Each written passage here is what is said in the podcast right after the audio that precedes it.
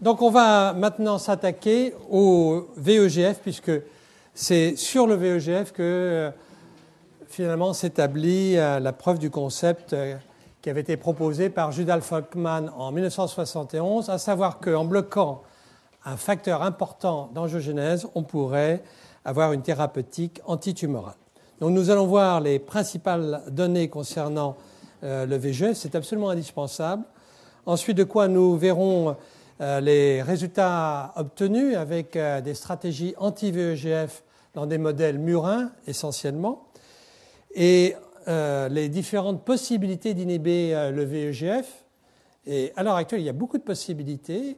Ces possibilités sont à l'heure actuelle étudiées en clinique humaine et les premiers résultats, tout à fait prometteurs, ont été obtenus. Alors, pour faire un vaisseau, il faut commencer par détruire. Pour faire, pour progresser, il faut détruire la membrane basale qui entoure les cellules endothéliales. Pour progresser, il faut euh, effectivement avoir un facteur qui entraîne une chimiotaxie, à savoir un facteur qui va faire migrer les cellules euh, là où euh, on le souhaite. Pour pouvoir faire un vaisseau, il faut faire proliférer les cellules endothéliales qui ont ainsi migré. Et enfin, il faut que le facteur permette l'élaboration d'un tube et d'avoir ainsi un vaisseau euh, fonctionnel. Eh bien, tout cela est réalisé par euh, le VEGF. Alors, le VEGF, quand on dit le VEGF, en fait, on s'intéresse à une isoforme du VEGF la plupart du temps, qui est le VEGF-A. Mais par simplification, le VEGF égale VEGF-A. Mais il y a un VEGF-B, un VEGF-C, un, un VEGF-D. Donc le VEGF, c'est une famille de gènes différents, codant pour des protéines différentes, euh, A, B, C, D. On peut dire très schématiquement que le A est essentiel pour les vaisseaux sanguins et que le C est essentiel pour les vaisseaux lymphatiques. Le B est euh, vraisemblablement une redondance et euh, l'inactivation génique du VEGF-B n'entraîne pas de perturbation vasculaire. Alors que l'inactivation génique du VEGF-A est dramatique. Il suffit d'inactiver un seul des deux allèles pour avoir chez la souris une létalité au dixième jour euh, et quelque chose qui ne s'observe pratiquement jamais avec aucun autre gène. Autrement dit, il existe avec le VEGF-A une dépendance complète des deux allèles pour pouvoir établir un réseau vasculaire et pour pouvoir établir une hématopoïèse. Car le VEGF, il ne faut pas l'oublier, est impliqué à la fois dans euh, l'hématopoïèse primitive et dans la formation vasculaire. Quand on s'intéresse au VEGF-A, on n'a pas encore terminé euh, dans la mesure où il y a plusieurs isoformes. Cette fois-ci, euh, des isoformes qui résultent de ce qu'on appelle l'épissage différentiel euh, du gène avec plusieurs isoformes qui sont les isoformes 121, 165, 189 et 206 qui correspondent en fait au poids, euh, euh, enfin au nombre d'acides aminés et donc au poids moléculaire. Le point important à savoir, c'est que les formes courtes 121 et 165 sont diffusibles parce qu'elles manquent de motifs qui leur permettent de s'attacher au niveau euh, de la matrice extracellulaire ou au niveau de l'environnement des cellules endothéliales, ou des cellules tumorales. Pardon. En revanche, les VEGF 189 et 206 ont ces motifs euh, euh, basiques qui leur permettent de s'attacher, de se lier de façon non covalente aux séparans sulfate et aux autres molécules péricellulaires ou de la matrice extracellulaire. Ils en seront libérés euh, par euh, des héparinases, par euh, des métalloprotéases. La forme majoritaire est le VEGF 165 qui est, diffusible et en partie séquestré. Donc, quand on parlera ultérieurement du VEGF, c'est le VEGF-A, et essentiellement du VEGF 165. Ce VEGF est fabriqué par les cellules tumorales ou par d'autres types cellulaires que les cellules endothéliales. Classiquement, les récepteurs du VEGF se trouvent situés sur les cellules endothéliales. C'est donc exactement ce qu'on appelle une molécule à action paracrine. Elle va agir à distance de l'endroit où elle est produite. Qu'est-ce qu'elle fait donc? Eh bien, elle va détruire en partie la membrane basale qui entoure les cellules endothéliales par l'activation d'un certain nombre de métalloprotéases, mais aussi par l'activation euh, de l'urokinase ou du TPA, des activateurs euh, euh, du plasminogène, qui vont permettre ainsi de fabriquer la plasmine et ainsi libérer de leur forme latente un certain nombre de métalloprotéases qui vont devenir actives. Le VEGF est mitogénique par lui-même, donc il va entraîner une prolifération des cellules endothéliales. Classiquement aussi, il est dit qu'il n'est que mitogénique sur les cellules endothéliales, ce qui n'est pas exact. En fait, il est capable d'agir euh, sur d'autres cellules que les cellules endothéliales. Les récepteurs du VEGF se trouvent sur d'autres cellules euh, que euh, les cellules endothéliales.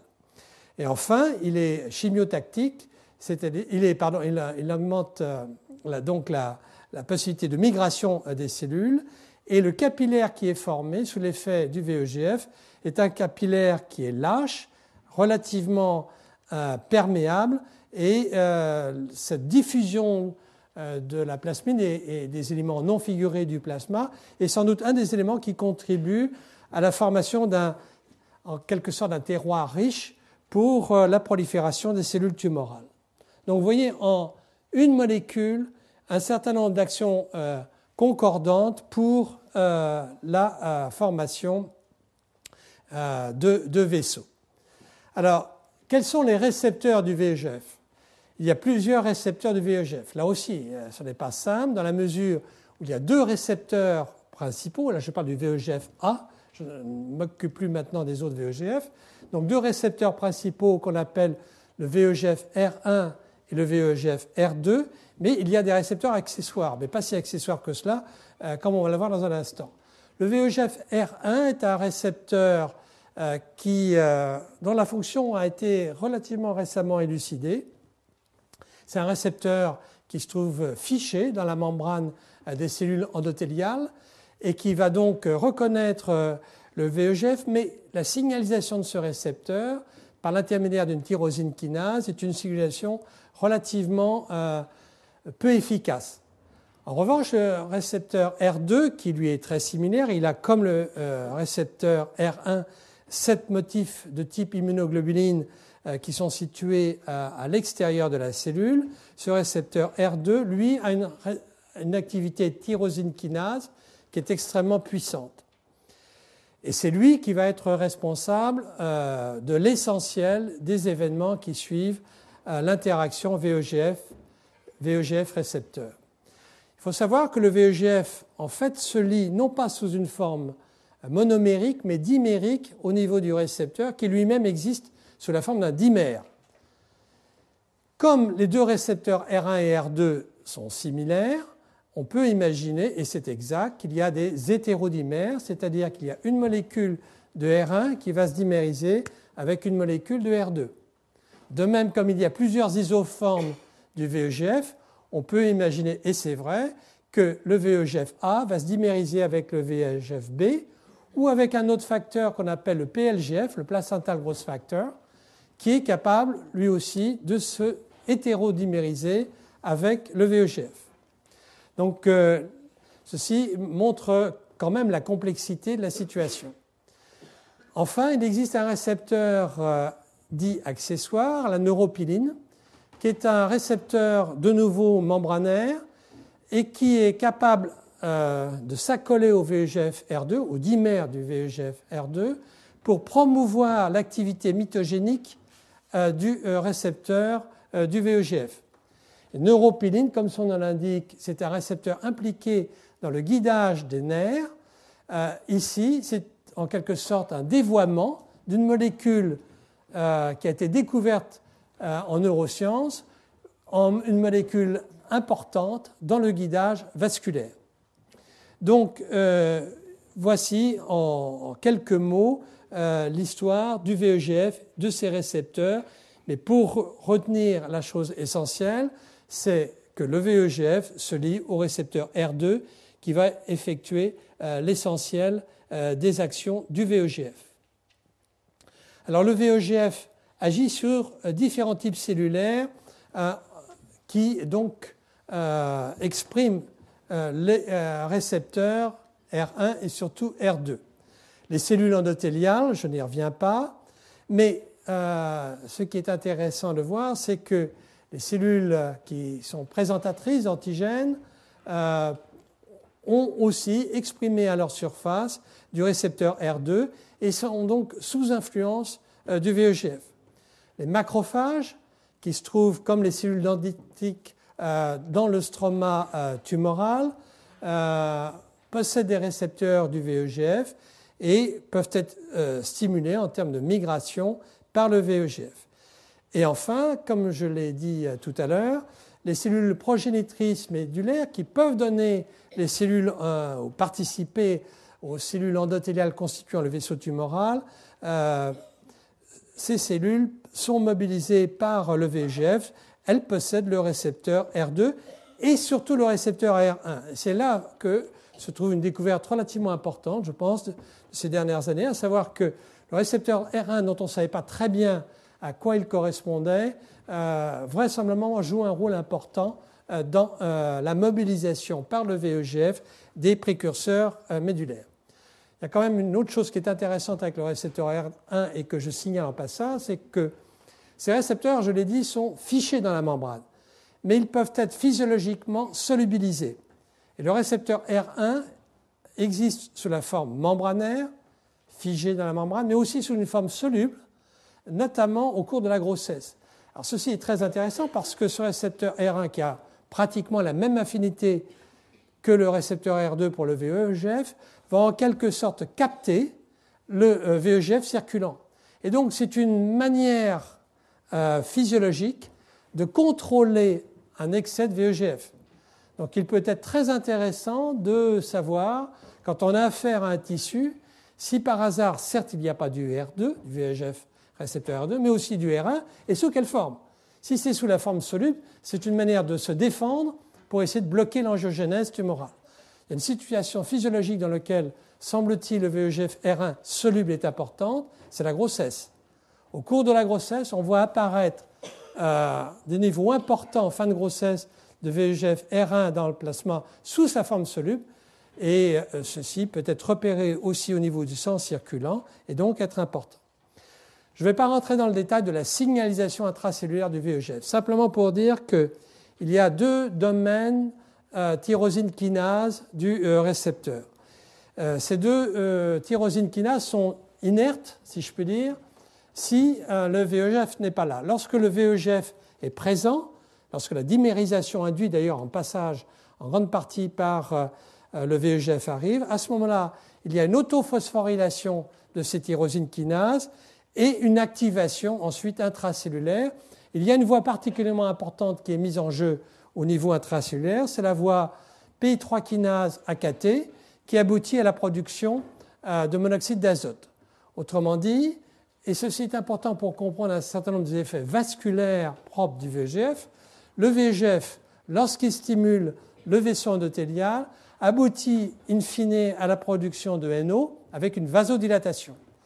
Et ceci est intéressant à constater puisque l'administration de VEGF chez l'animal entraîne beaucoup de choses, mais en aigu entraîne une vasodilatation.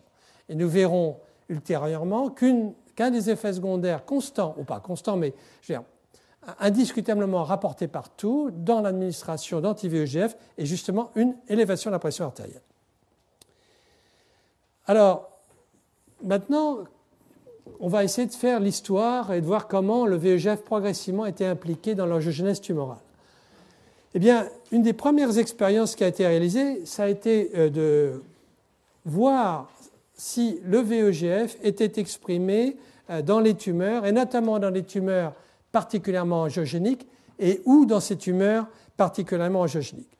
Ce travail de Schweiki en 92, publié dans Nature, euh, même si les images sont moins bonne que celle que l'on peut à l'heure actuelle réaliser, montrait néanmoins que le VEGF était produit dans les cellules tumorales, mais dans certaines parties des cellules tumorales qui se trouvent situées dans des euh, régions euh, complètement nécrotiques. Ces régions nécrotiques n'expriment plus rien, mais autour des régions nécrotiques, il y a une zone d'ischémie intense, d'hypoxie, et c'est là que, par hybridation in situ, on voit une expression marquée euh, de l'ARN messager du VEGF. Alors ceci était extrêmement important parce que ça liait à ce moment-là, au fond, l'expression du VEGF à l'hypoxie présente dans la tumeur. Et dès ces années-là, il a été proposé, et ceci reste tout à fait vrai, que la tumeur qui se développe a besoin d'oxygène pour se développer et que euh, euh, euh, cette, nécessité d'oxygène va aboutir à la production notamment de vaisseaux via le VEGF. Et donc de là l'idée que le VEGF pouvait être régulé par la pression partielle d'oxygène intratumorale. C'est vrai, mais ça n'explique pas tout, comme on le verra bien entendu au cours de ces, cours. L'hypoxie est effectivement un facteur essentiel dans la production euh, de VEGF. Mais d'autres facteurs existent. Associé à l'hypoxie existe une acidose. Donc l'acidose elle-même, indépendamment de l'hypoxie, est un des stimuli euh, du VEGF. Les cytokines inflammatoires euh, augmentent la production de VEGF, telles que l'interleukine 6 ou l'interleukine 1-alpha. Certains oncogènes, lorsqu'ils sont mutés, sont capables d'augmenter la production de euh, VEGF. C'est le cas de RAS, qui est un oncogène particulièrement important euh, dans de nombreuses tumeurs. La baisse euh, de la teneur en glucose, l'hypoglycémie tissulaire, si je puis dire, est aussi un facteur stimulant, de même que le stress oxydatif. Enfin, il y a un certain nombre de facteurs de croissance, tels que les TGF, le PDGF et le FGF, qui peuvent augmenter euh, la production de VGF. Tout ceci se fait essentiellement, pas uniquement, mais essentiellement par l'augmentation de la transcription, donc augmentation de l'ARN messager, c'est pour ça qu'on peut, parfaitement bien le repérer par hybridation in situ, et la production de protéines qui va être, qui va être ensuite sécrétée ou stockée euh, à vicinité de la cellule qui l'a produite. Donc l'hypoxie est un élément essentiel. Et en un mot, on peut dire que euh, l'hypoxie va avoir comme euh, conséquence d'augmenter un facteur de transcription, donc un facteur régulateur de l'expression d'un certain nombre de gènes, qui est un, master gene en quelque sorte, un gène clé, qui va contrôler un grand nombre de gènes en aval, et notamment le VEGF. Alors, la semaine prochaine, comme je l'ai dit, nous verrons cela en détail, car je pense qu'une des plus grandes découvertes qui a été faite au cours de ces années en, métabolisme cellulaire, c'est de savoir comment l'oxygène, la teneur partielle en oxygène est captée, sentie par la cellule, et comment se mettent en route tous ces programmes d'activation cellulaire qui aboutissent de façon coordonnée à alimenter en quelque sorte les tissus par la création de l'angiogenèse, mais aussi par le changement euh, d'un métabolisme qui était en aérobie en anaérobie et un certain nombre d'événements plus intégrés qui permettent à, l'organisme, à l'organe au tissu euh, de combattre en quelque sorte l'hypoxie. Donc ça, c'est un élément absolument essentiel. Et effectivement, quand on regarde ce qui se passe au niveau de la tumeur, on voit qu'il existe un gradient euh, de la pression partielle d'oxygène qui va en décroissant euh, au fur et à mesure qu'on s'éloigne du vaisseau. Ceci a pu être euh, mesuré et quand on atteint environ 100 microns, on a une baisse de la pression partielle d'oxygène qui, qui entraîne la production du facteur de transcription HIF pour Hypoxia Inducible Factor, donc un facteur inductible par l'hypoxie et qui va entraîner, entre autres, la production de VEGF, mais aussi d'un certain nombre d'autres gènes qu'on verra. Mais l'acidose, encore une fois, euh, est importante car de la même manière que lorsque l'on s'éloigne euh, du vaisseau, l'oxygène baisse, mais en même temps, le pH euh, s'abaisse. L'hypoxie l'activité d'un certain nombre d'oncogènes et quand on regarde la liste des oncogènes mutés qui peuvent être responsables d'augmentation de la production de VEGF, elle est grande. Et comme vous le voyez, ces oncogènes sont non seulement responsables souvent de la production accrue du VEGF, mais aussi de la diminution de la thrombospondine 1 ou 2, qui est un facteur extrêmement euh, puissant d'anti-angiogénèse. Donc, sans rentrer trop dans les détails, euh, indépendamment de l'hypoxie, le VEGF peut être stimulé par la cellule tumorale simplement du fait des mutations somatiques qui se produisent et qui aboutissent à la production de euh, ces oncogènes. Au passage, il y a un oncogène qui est particulièrement intéressant, qui est le HER2, qui est un, récepteur euh, de l'épidermal growth factor, qui est particulièrement intéressant dans la mesure où une thérapeutique par l'administration de monoclonaux dirigés contre cette molécule euh, est efficace dans le cancer du sein, associé à d'autres chimiothérapies, mais vous voyez que cet oncogène est capable d'augmenter le VEGF, et donc l'administration d'un monoclonal anti euh, R2, donc qui est extrêmement spécifique, va néanmoins avoir un effet indirect sur un autre facteur qui est un facteur de croissance vasculaire. C'est simplement pour déjà ouvrir un tout petit peu la porte à la complexité. Alors, la complexité, elle existe parce qu'il y a beaucoup d'autres rôles du VEGF. Au cours de la croissance, le VEGF joue un rôle dans la formation endochondrale des os.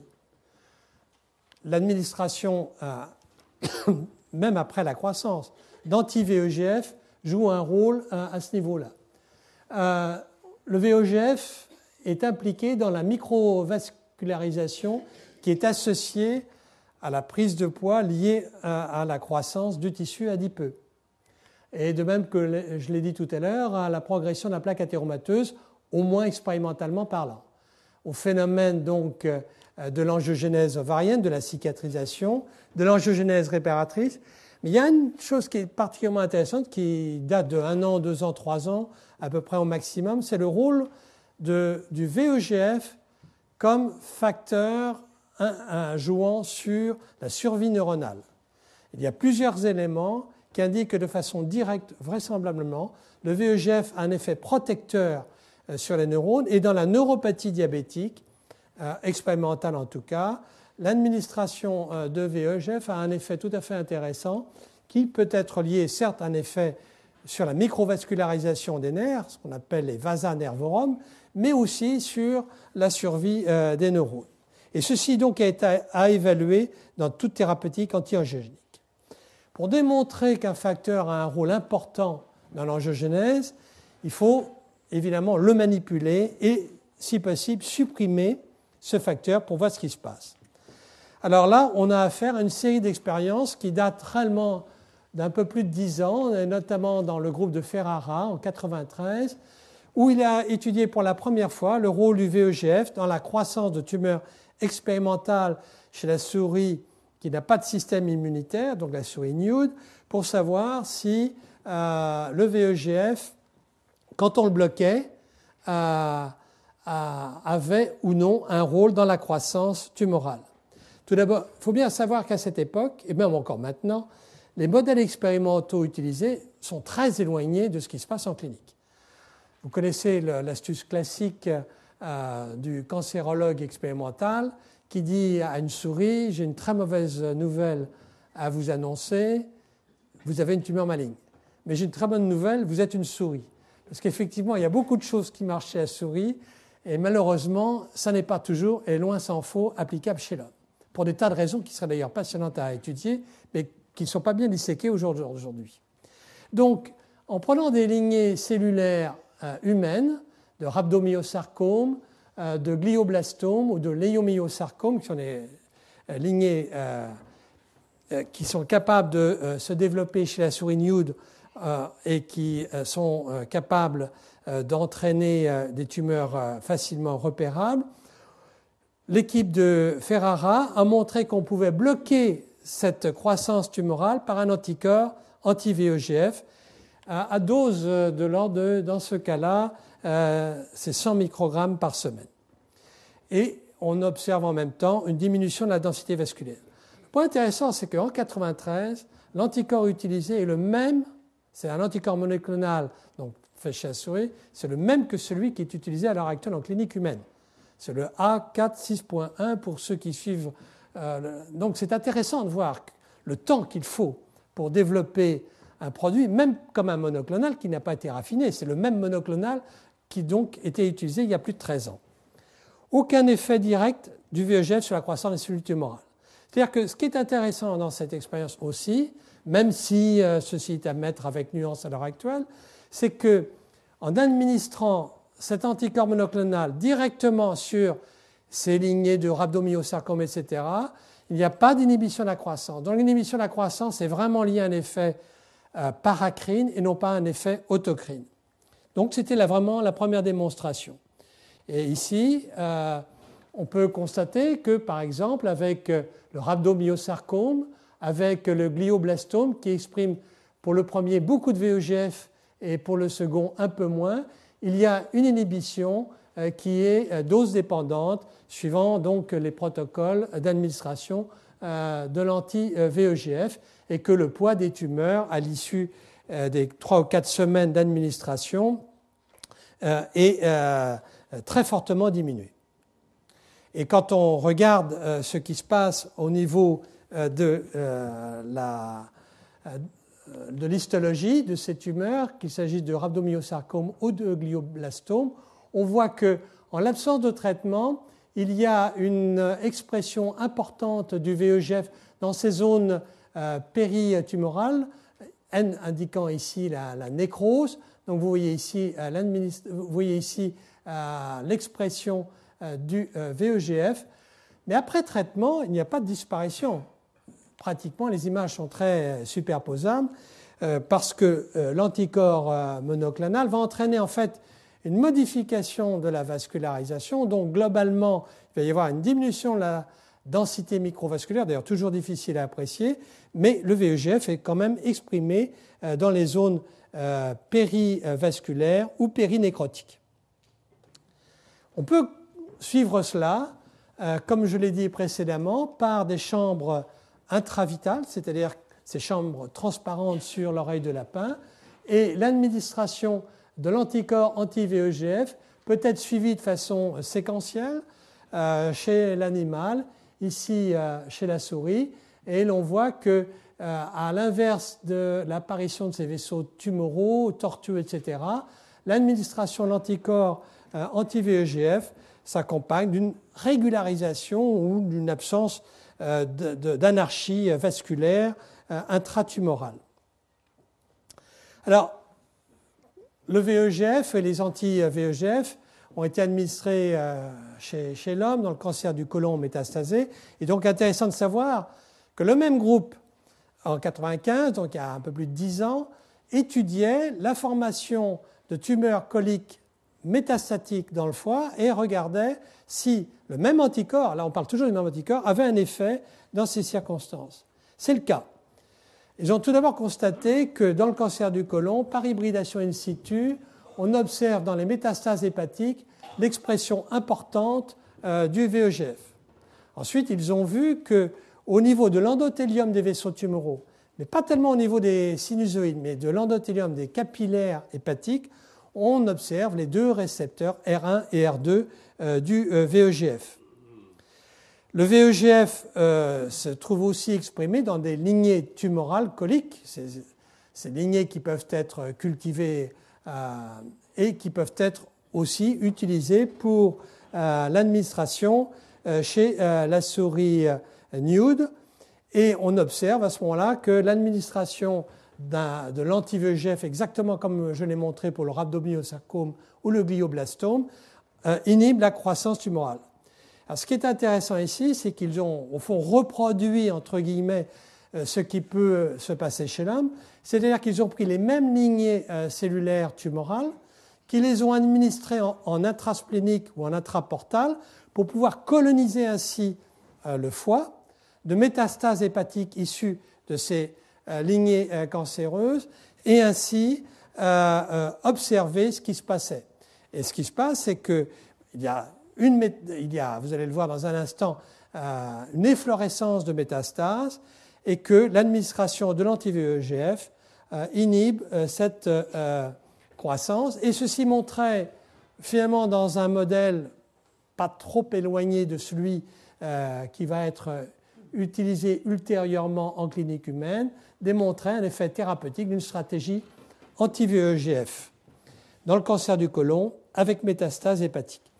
Alors ici est indiqué la régression euh, du poids euh, des euh, tumeurs après administration de l'anticorps 100 microgrammes deux fois par semaine pendant trois semaines, quelle que soit la lignée colique cancéreuse utilisée, on observe sous l'administration de l'anti-VEGF une régression du poids des tumeurs et l'effet, là encore, est dose dépendant entre 10 euh, microgrammes et 200 euh, microgrammes pour la dose la plus élevée. Alors, les tumeurs, euh, effectivement, sont réduites à leur plus simple expression. Ici est indiqué le poids, pardon, l'aspect du foie des souris qui ont été traitées par l'anticorps monoclonal anti-VEGF après quatre semaines d'administration. Et là, les souris contrôles où euh, le, volume du foie, l'apparition des tumeurs est considérable par rapport aux animaux contrôles. Alors, il y a un autre modèle que je trouve personnellement particulièrement intéressant parce qu'il permet de suivre la progression tumorale et qui démontre très bien l'importance du VEGF dans la progression tumorale. C'est un modèle qui a été établi par Anahan euh, et qui est le suivant. Anahan, a, avec d'autres, mais a beaucoup travaillé ce qu'on appelle l'oncogénèse ciblée. C'est-à-dire que euh, dans ce cas-là, on prend un promoteur qui s'exprime d'un gène qui s'exprime spécifiquement dans un type cellulaire. En l'occurrence, il s'agit du promoteur du récepteur de l'insuline, le RIP, euh, qui s'exprime dans les cellules bêta des îlots de Langerhans. On, fusionne ce promoteur avec euh, l'antigène T qui est un oncogène. À ce moment-là, on va donc avoir une expression spécifique dans les cellules bêta des îlots de Langerhans de cet oncogène. Et ceci est génétiquement déterminé puisqu'on va créer des animaux transgéniques. À ce moment-là, dès la naissance, il va y avoir dans ces euh, cellules bêta une oncogénèse ciblée. Alors, c'est ce qu'on appelle les souris transgéniques RIP-TAG on peut au passage récupérer ces cellules euh, ultérieurement à l'âge adulte, les cultiver, et ces cellules sont très utilisées à l'heure actuelle euh, pour différents propos. Mais surtout, ceci permet d'étudier le développement de l'insulinome cancéreux, et on va le voir, il y a plusieurs étapes qui se produisent sous l'effet de cette oncogénèse ciblée. Première étape qui est dite préangiogénique. À ce moment-là, la tumeur est dormante il n'y a pratiquement pas de vascularisation. Une deuxième étape où l'angiogénèse euh, se met en place après quelques semaines. Une troisième étape de tumeur réellement angiogénique. Et enfin d'un cancer envahissant euh, du pancréas. L'intérêt, c'est d'étudier ces différents stades et d'essayer de faire des thérapeutiques de prévention au stade de tumeur dormante, avant même que l'angiogénèse arrive, une euh, thérapeutique d'intervention lorsque la tumeur a déjà pris un certain volume, ou de régression lorsque vraiment le cancer est envahissant, et qu'à ce moment-là, on peut voir si une euh, thérapeutique a un effet ou non, et c'est ce qui a été réalisé euh, par Anahan avec différentes molécules.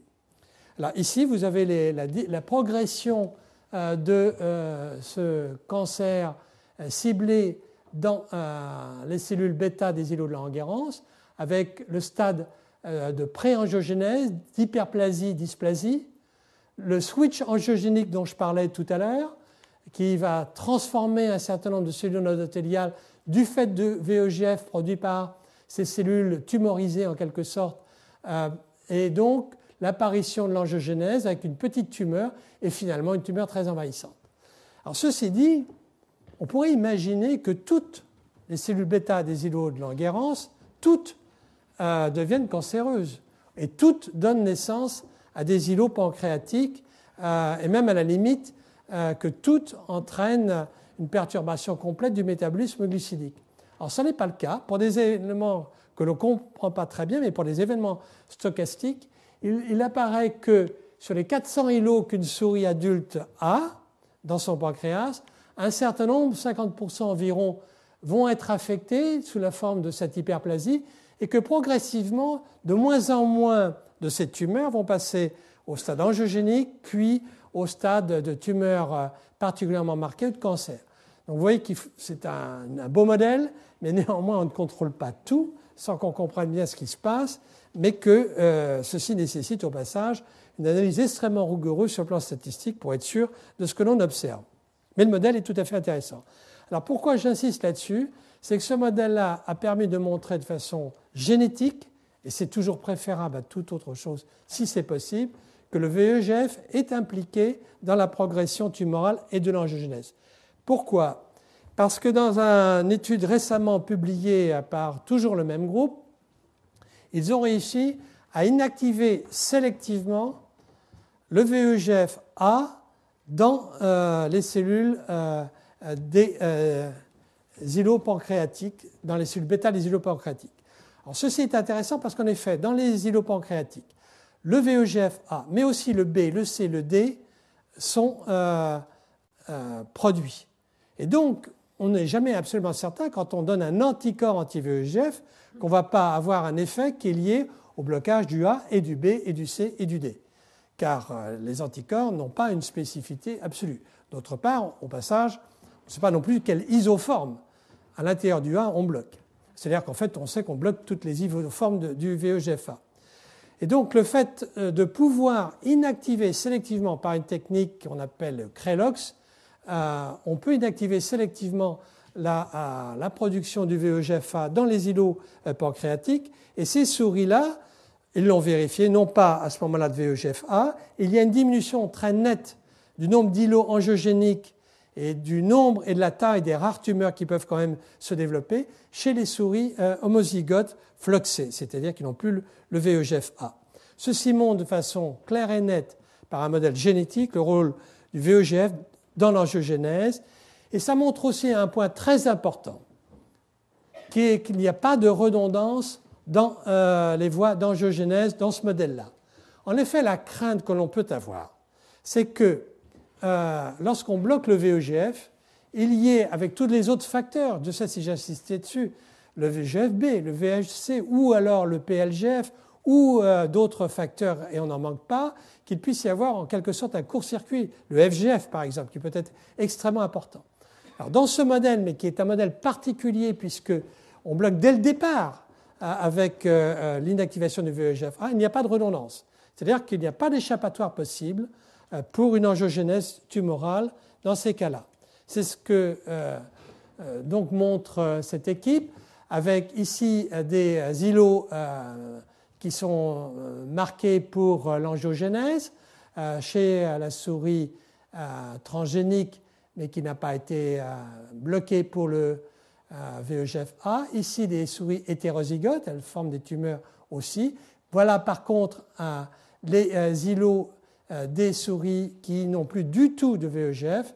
Et là, euh, on voit très bien qu'il y a pratiquement plus d'angiogénèse, et ceci aussi est très joliment indiqué avec ce marquage par la lectine des vaisseaux capillaires. Donc on a toutes les preuves Maintenant, comment bloquer le VEGF Puisque euh, en clinique humaine, il s'agit maintenant de développer des outils. Alors, voilà le VEGF. son domaine extracellulaire IgG-like, ça c'est le récepteur R2. Les deux domaines importants, euh, tyrosine kinase, qui vont entraîner la signalisation cellulaire. Première possibilité, l'anticorps anti-VEGF. C'est ce dont on vient de parler, qui va donc bloquer le VEGF circulant. Deuxième possibilité, c'est d'utiliser le fait que le VEGF R1, qui est naturel et qui est soluble et qui peut être solubilisé dans certaines circonstances, puisse être euh, administré par euh, production et euh, par voie recombinante et qu'il puisse alors bloquer le VEGF. Au passage, je voudrais quand même dire un mot là-dessus, c'est que le VEGF R1 lit non seulement le VEGF, mais lie aussi le placental growth factor, le PLGF. Or, le placental growth factor, euh, l'équipe de Carmenite a beaucoup travaillé là-dessus et promeut beaucoup cette idée, est d'abord très important dans l'angiogénèse, n'agit pas sur le VEGF R2 mais sur le VEGF R1 et jouerait un rôle important dans l'angiogénèse pathologique et pas tellement physiologique. Donc on aurait là une subtilité intéressante de s'adresser à une molécule plus impliquée dans l'angiogénèse tumorale pathologique que dans l'angiogénèse physiologique.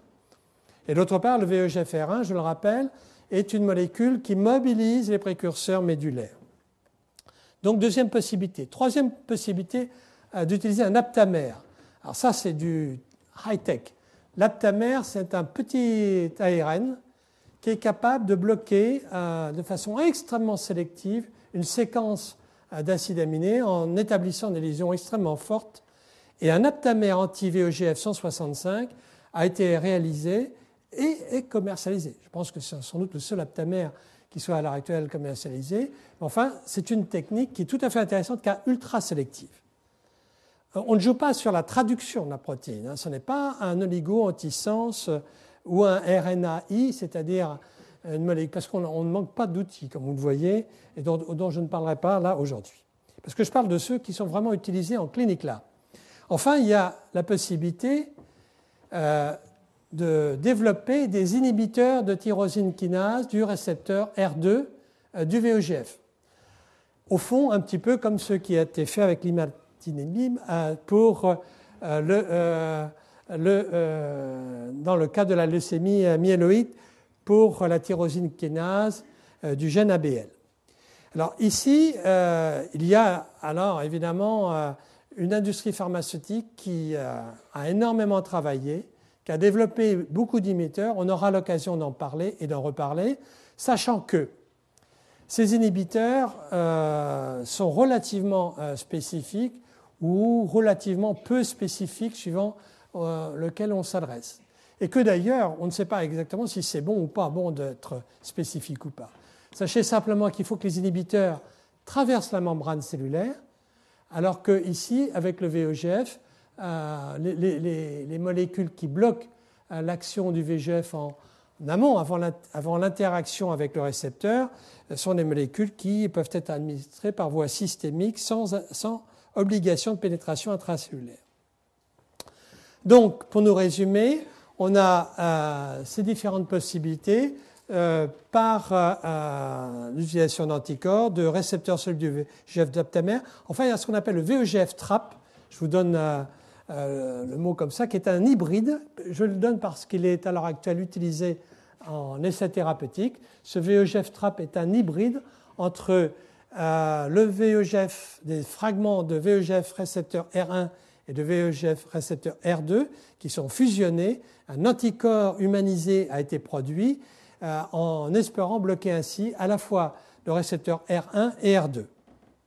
Et comme je le disais, ces inhibiteurs de la signalisation du VEGF sont à l'heure actuelle en pleine explosion, mais ils posent le problème euh, de leur spécificité. Encore est-il, euh, qu'en faut-il savoir si c'est un problème ou pas alors, quels sont les avantages théoriques d'une stratégie anti-angiogénique ben, Les avantages théoriques, c'est euh, elles dépendent ils dépendent essentiellement des euh, caractéristiques des vaisseaux tumoraux.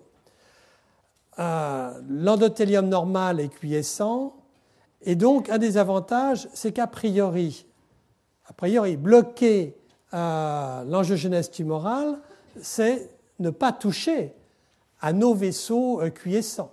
Donc on est ciblé grâce à cette particularité que notre endothélium euh, vasculaire est quiescent. D'ailleurs, une des meilleures preuves, c'est qu'il n'y a pratiquement pas de cancer des cellules endothéliales vasculaires. Il y a des mangios, mais enfin, c'est rarissime. Si vous voulez, c'est quand même indirectement euh, un argument pour dire qu'on euh, a là un bon élément. La deuxième chose, c'est qu'on peut se dire que l'endothélium tumoral va exprimer des cibles que n'exprime pas euh, l'endothélium normal. Et donc, on peut discriminer avec euh, euh, différents outils un endothélium tumoral versus un endothélium quiescent du fait de molécules spécifiquement exprimées par les vaisseaux tumoraux. Un des avantages, naturellement, c'est de pouvoir avoir une thérapeutique systémique, puisque les vaisseaux sont facilement accessibles.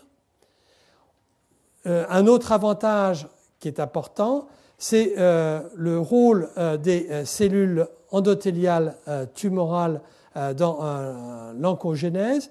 En effet, on pense qu'en dehors même de leur propriété d'établir un vaisseau, les cellules tumorales jouent un rôle par elles-mêmes de facilitation de l'oncogénèse par l'émission d'un certain nombre de facteurs de croissance. Et donc on pourrait potentialiser ainsi les agents euh, antitumoraux classiques. Un des points qui est souvent euh, mis en avant, c'est la stabilité euh, génétique des cellules endothéliales. Une cellule endothéliale est stable, et même à l'intérieur d'une tumeur, il y a très peu de mutations des cellules endothéliales. Alors que ce qui caractérise une cellule tumorale, c'est l'accumulation de mutations et de mutations oncogéniques qui font que le cycle cellulaire n'est plus du tout contrôlé. Et donc, euh, l'un des gros problèmes de la chimiothérapie, c'est une poursuite en avant, puisqu'on a toujours euh, la difficulté à essayer de bloquer euh, une cellule qui échappe à un médicament du fait de mutations nouvelles qui apparaissent au fur et à mesure de la progression tumorale. Ce n'est pas le cas avec l'endothélium du fait de sa stabilité génétique. Enfin, on peut imaginer, ce serait superbe, qu'une thérapeutique anti-angiogénique soit universelle dans la, dans la tumorigénèse, puisqu'il n'y a pas d'argument aujourd'hui pour penser qu'un vaisseau tumoral qui va se développer ici soit différent d'un vaisseau tumoral qui va se développer là. Donc on peut imaginer qu'à l'inverse de certaines tumeurs qui vont être plutôt chimio-radiosensibles et dans la chimiosensibilité qui vont répondre à tel ou tel type d'agent, on peut imaginer qu'une thérapeutique antitumorale euh, ciblée sur les vaisseaux soit relativement universelle. Mais il y a des limites théoriques je dis bien théorique, la redondance des facteurs euh, euh, pro-angiogéniques. On va bloquer le VEGF, mais quid du FGF et des autres? Je n'y reviens pas. Les vaisseaux tumoraux ont comme particularité de développer euh, une résistance à l'apoptose, à la mort cellulaire programmée. C'est en partie lié au VEGF, mais il y a d'autres facteurs qui expliquent que les vaisseaux tumoraux restent stables. Donc, ce n'est pas évident, même en bloquant le VEGF, de bloquer euh, euh, cet effet anti-apoptotique que confèrent les, euh, qu'ont les vaisseaux tumoraux. Il est possible, mais là ça reste un peu plus théorique, qu'il existe une hétérogénéité génétique de l'endothélium des vaisseaux tumoraux. C'est-à-dire que l'idée simple, qui prévalait que l'endothélium d'un vaisseau cérébral est équivalent à l'endothélium d'un vaisseau, euh, disons, mésentérique, et probablement, enfin, on le sait à l'heure actuelle, n'est pas juste. Autrement dit, euh, lorsqu'il y a une tumorigénèse qui euh, s'effectue au niveau du cerveau ou au niveau du côlon, l'endothélium auquel on a affaire n'est pas le même. Il y a une différence d'expression de gènes, ceci a été montré par des techniques de criblage différentiel de gènes. Donc, on peut développer une stratégie qui est valable pour un endothélium, mais qui n'est peut-être pas valable pour un autre. Le phénomène du mimétisme vasculaire, sur lequel je reviendrai peut-être la prochaine fois, est important. C'est-à-dire que à l'intérieur existent dans la tumeur non plus des vaisseaux classiques avec un endothélium, mais des conduits où les cellules tumorales sont directement exposées au sang, et à ce moment-là, notre stratégie ne va pas marcher. Il peut y avoir des euh, modifications génétiques des gènes promoteurs ou suppresseurs de tumeurs qui vont activer euh, l'angiogénèse tumorale et donc euh, qui vont euh, compliquer la tâche. Et enfin, il y a bien entendu, notamment avec les premières molécules et l'administration d'anticorps, tous les problèmes de pharmacocinétique, de biodisponibilité, de clairance des produits qui se posent. Ce n'est pas simple, bien sûr, d'administrer un anticorps monoclonal par rapport à l'administration d'un médicament par voie orale. Enfin, il peut y avoir une angiogénèse tumorale qui est liée à des mutations euh, somatiques euh, des domaines tyrosine kinase, du récepteur du VEGF ou d'autres types de récepteurs, comme par exemple le PDGF. À ce moment-là, il y a une mutation qui apparaît et du coup, euh, toute la stratégie mise en œuvre, qui n'a pas été fondée là-dessus, s'avère inefficace. Et de fait, quand on regarde ce qui se passe dans la littérature chez l'animal, on s'aperçoit que ce qu'on a démontré, à savoir un effet anti-angélique, antitumoral des molécules, des différentes stratégies que je vous ai énumérées, ne s'avère pas efficace chez l'homme. Prise isolément, on ne peut pas dire à l'heure actuelle que prise isolément, une stratégie purement anti-angiogénique soit efficace en matière de tumorigénèse aujourd'hui. Et donc, euh, il y a euh, quelques années, s'est développée euh, l'idée de combiner des agents cytotoxiques à des agents cytostatiques. Les agents cytotoxiques, chimiothérapie, mais agents au sens large du terme, radiothérapie, et les agents cytostatiques, à savoir les produits à effet anti-angiogénique. Avec l'idée qu'en combinant euh, ces deux types de molécules, on pourrait affaire à des cibles cellulaires différentes, on n'aurait pas de résistance croisée, qu'il n'y aurait pas d'effet euh, sur l'hématopoïèse des cytostatiques. Effectivement, euh, à l'inverse des médicaments euh, de la chimiothérapie, on ne va pas entraîner en tout cas d'hématopoïèse anormale, une dépression de l'hématopoïèse, et on peut espérer un effet additif. Et donc le développement clinique d'inhibiteurs de l'angiogénèse à la suite des premiers travaux s'est fait de la manière suivante. On part d'un agent cytostatique qui est étudié euh, en phase 1 pour euh, connaître un certain nombre des caractéristiques de l'agent et évaluer euh, sa toxicité éventuelle ou sa tolérabilité.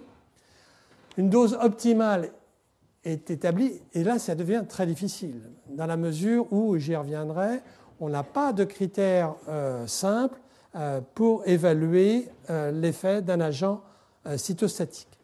On va établir le profil de cytotoxicité de toxicité pardon, pour ensuite avoir, après donc une phase 1 où on va étudier l'ajout d'un traitement cytotoxique au traitement euh, cytostatique anti-angiogénique, une étude phase 2, phase 3 d'association où on va comparer dans un bras la technique standard de référence, le traitement chimiothérapique ou la radiothérapie, ou les deux plus placebo, versus le même traitement plus le cytostatique, à savoir la thérapeutique anti-angiogénique. Alors, voilà comment ça se passe. Euh, et euh, donc la stratégie va être euh, donc de développer cette association d'agents cytotoxiques et d'inhibiteurs de l'angiogénèse en chronique, avec le problème qui est le suivant, qui est le critère de jugement. Le critère de jugement, évidemment, de base, c'est la survie globale. Mais là, pour un médicament cytostatique, on va se retrouver dans la difficulté d'avoir a priori une stabilisation de la tumeur et donc d'avoir moins facilement accès à un critère aussi euh, dur, qui nécessite en plus des études relativement longues sur des cohortes relativement importantes. Il serait donc important, et ça c'est vraiment quelque chose que je discuterai la prochaine fois, de savoir quels sont les critères intermédiaires de jugement que l'on peut euh, utiliser. Et donc dans les phases 2 euh, qui ont été faites, et je vous en rapporterai une la prochaine fois avec le cancer du rein métastasé, on a affaire à des critères du type du temps jusqu'à la progression de la maladie, ou encore, si vous préférez, la progression de la maladie, euh, ou plus exactement la survie sans progression de la maladie, qui permet sur des critères de recherche de métastases, de dévaluation de la taille tumorale, de savoir si l'adjonction du traitement antiangénique à un traitement cytotoxique a un effet ou non. Et donc de cette façon-là, on peut combiner différents types de traitements et avoir ainsi une évaluation euh, de l'effet euh, d'une molécule anti-angiogénique.